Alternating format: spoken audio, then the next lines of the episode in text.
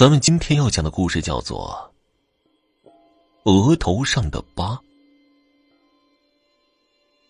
我从很小的时候起，额头上就有个疤。每当我问起这个疤的来历，我妈总说是我小时候自己摔的。小时候不懂事儿，走路摔跤是常有的事儿，有个疤，自然也奇怪不到哪儿去。我是由我妈一个人带大的。自打我懂事起，每当问到爸爸的事情，妈妈都只说爸爸在我很小的时候出意外去世了。但是家里找不到一张爸爸的照片，也没有一点爸爸的东西。这一切都预示着事情远没有那么简单。后来我才知道，我爸。是妈妈的大学教授。可惜这个负心汉在妈妈怀了我以后，自己一个人去国外深造了，从此杳无音信。当我知道这件事以后，我就不再对爸爸有任何兴趣，也不再问起关于他的事情。不过，关于我额头上的疤，原来并没有我妈说的那么简单。这事儿要从我二舅说起。那天，我二舅来我家吃饭，酒喝多了，便迷迷糊糊的说起我额头上的疤。小伙，你知道你头上的疤是咋来的吗？二舅，这疤我早就觉得不简单了，你倒是给我说说呀。我听二舅的语气。似乎不像是我妈说的那种版本。二舅把酒杯一放，斜眼看了看在厨房洗碗的妈妈，显得有些心虚。这事儿啊，要从你妈刚生你那会儿说起。不过确认我妈一时半会儿不会过了之后，二舅眼睛一眯，慢慢的把事情给说了出来。那个时候。我妈挺着个大肚子回到了老家，自是把外公气了个半死。你这样还回来？你让我这张老脸往哪儿搁呀？连这老祖宗的脸都被你给丢光了。外公是教书匠，村里村外谁遇见了都会叫一声孙老师。可现在自家女儿未婚先孕，孩子他爸还下落不明，可谁头上都会觉得面上无光，更何况他还是个老师呢？你给我滚！你要再敢回来，看我不打断你的腿！外公当下就把我妈扫地出门了，还扬言以后都不要回这个家。外婆知道外公好面子，但是一时半会儿肯定过不了这关。眼看着孩子就要生了，首要任务是找个能落脚的地方。最后，外婆托人在离家不远的地方租了个地方，算是安顿了下来。在接下来的日子里，外婆和姨婆就轮流照顾我妈的饮食起居。一直到我妈生下我，两个人才松了一口气。等做完了月子，我妈已经能下床自己烧饭洗衣服了，姨婆就不来了。外婆呢，就每天下午来一趟，拿些食材、营养品和日用品过来，也过来抱抱外孙子。意外发生在我五个月大的时候。有一天下午。我妈不知是中了什么邪，独自一个人就往外走。这个时候，正好邻居老杨拿着锄头从地里回来，和我妈撞了个正着。丽华呀，你这是要去？他看到我妈穿着一身睡衣，走的方向也是去往村子外头，觉得很奇怪。老杨这话还没有问完，便被打住了。因为他看见我妈的脸白的可怕，眼珠子也是无神的盯着脚下的某个地方，同时他嘴里还隐隐的说着什么。六啊，你怎么一个人出来了？孩子呢？老杨看到我妈这个样子，便去拉她，滚开。可刚一碰到我妈的手臂，一股很强的力道瞬间就将老杨给甩开了。老杨毫无防备，而那个动作也来得突然，他被甩了一个趔趄。再看我妈的背影，老杨已经没有勇气去追了，而且他本能的想离那个背影远一些。直到我妈的背影消失在村口。老杨才缓缓的出了一口气，背上已经湿了一片。他听到后面有喊声，回头一看，是外婆找出来了。啊，我家闺女不知道去哪儿了，就留下娃娃一个人在屋里呢。老杨，你看见她了吗？原来外婆刚刚进屋，就看见我躺在炕上哇哇大哭呢。四周没找着妈妈的身影，便找了出来。你家闺女，怕是中邪了，她往村外头跑了，现在追还能追上。老杨被刚刚那么一下，脸色很差，说话声音也有些发抖。外婆听了，气不打一处来，但也没空和老杨掰扯什么，朝着妈妈走的方向便追了出去。外婆像无头苍蝇一样追了好一段路，好在出村的路就这么一条。最终，他在一片树林子的尽头看到了我妈妈的身影。树林尽头是一处山坡，这山坡足有四五层楼那么高了。山下乱石密布，这一跳下去肯定是凶多吉少的。外婆看到这一幕，差点吓得叫出声来。不过她捂住了嘴巴。现在这个情况，外界的刺激可能更容易让妈妈做出傻事。想到这儿，外婆慢慢的穿过树林，向妈妈靠近。等离得很近了，外婆才隐约看见妈妈的脸，她的嘴巴一张一合的，似乎是在和谁说着话。外婆继续靠近，正想听听妈妈在说什么，可是，一刹那，妈妈突然往前一倒，一头扎向了山坡的下方。好在外婆已经走到了妈妈身边，她使出了浑身的力气，将妈妈推向另一边。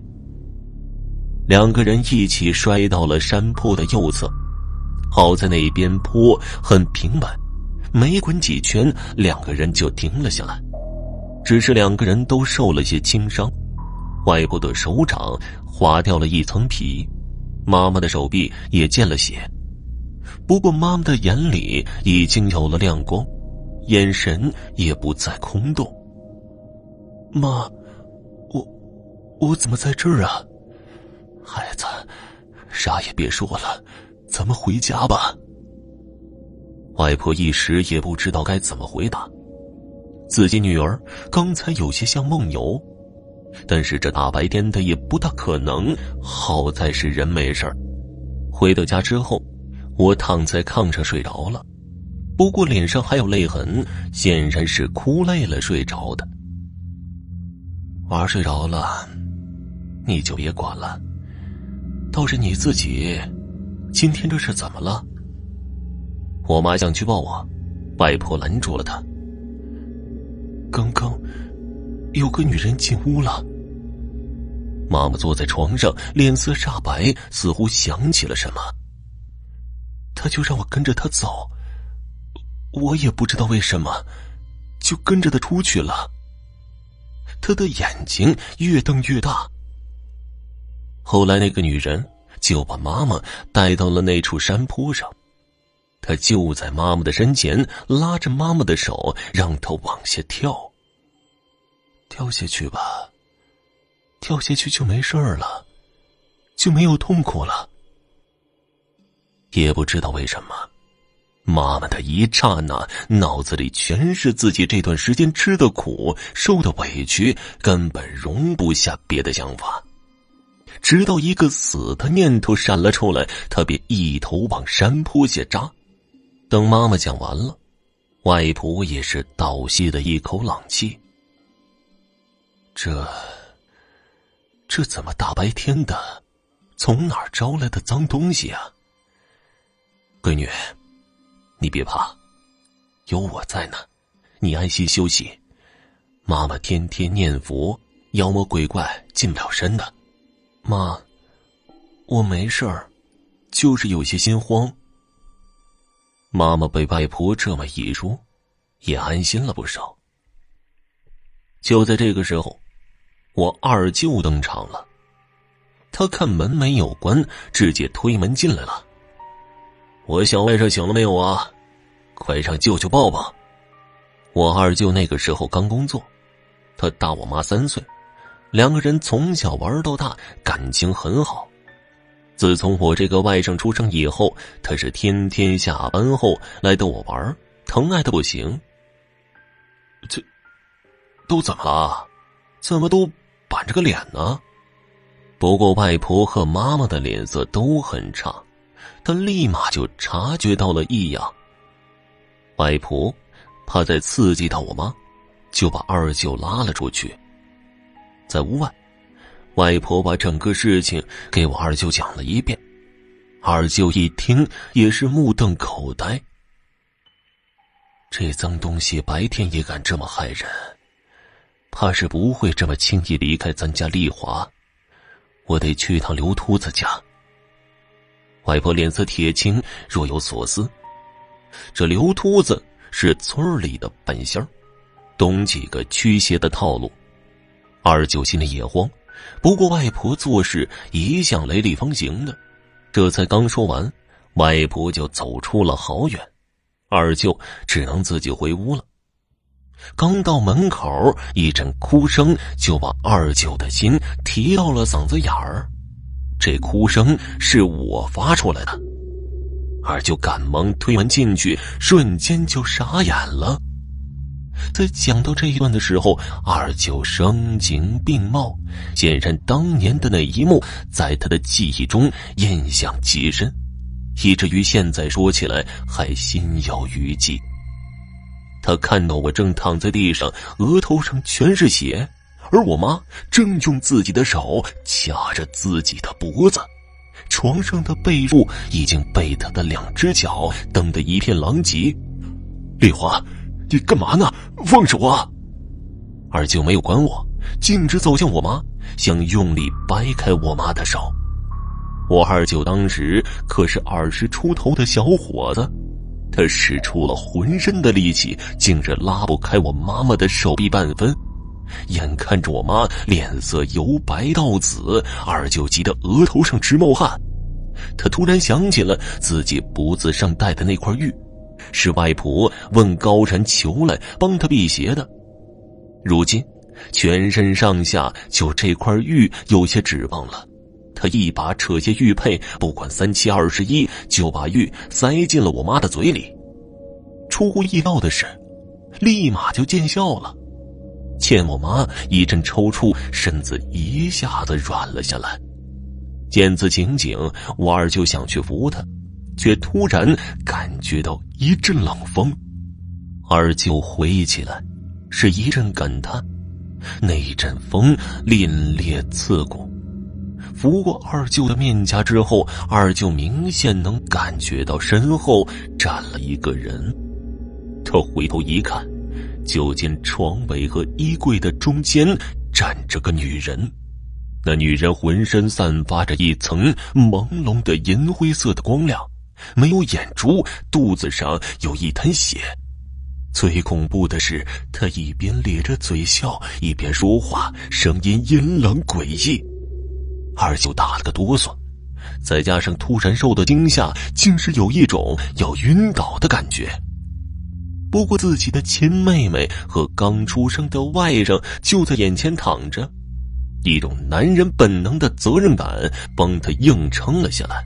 他大吼了一声，吼完之后，二舅的脑子清醒了很多，他脑子里只有一个念头，那就是把我妈和我救出去。接下来的事情，我二舅自己都不敢相信，他一下子把我妈扛在了肩膀上，又抱起了地上的我，跑出了屋子。这还没完呢，我二舅扛着我们娘俩一直跑了一里多路。直到旁边的人多了，我二舅才累得倒了下来。后来我外婆和刘秃子赶来了，又叫了几个村民一起将二舅、我妈和我抬回了外公家。回去之后，刘秃子认认真真的做了场法事，我妈很快就恢复了。我二舅就惨了。在床上躺了小半个月之后，才能下地走路。而我，倒也没受什么伤，甚至都不知道发生了什么，只是在额头上留了一个疤。后来外婆还去查了他租的房子，屋子里没死过什么人，不过村里前不久确实死了个女人。那女人快临盆的时候，在家摔了一跤。导致大出血，在二十出头就没了。只是那女人的家和这间屋子隔得很远，很难想象这个女人为什么要跑这么远来招惹我妈。后来我想想，也许和我妈那段时间的心境有关。未婚夫杳无音信，家里又把她赶出家门，可以说是处于人生的最低谷。情绪一旦低落，那些邪乎东西就容易趁虚而入，从而做出一些身不由己的事情。听众朋友，本集播讲完毕，感谢您的收听。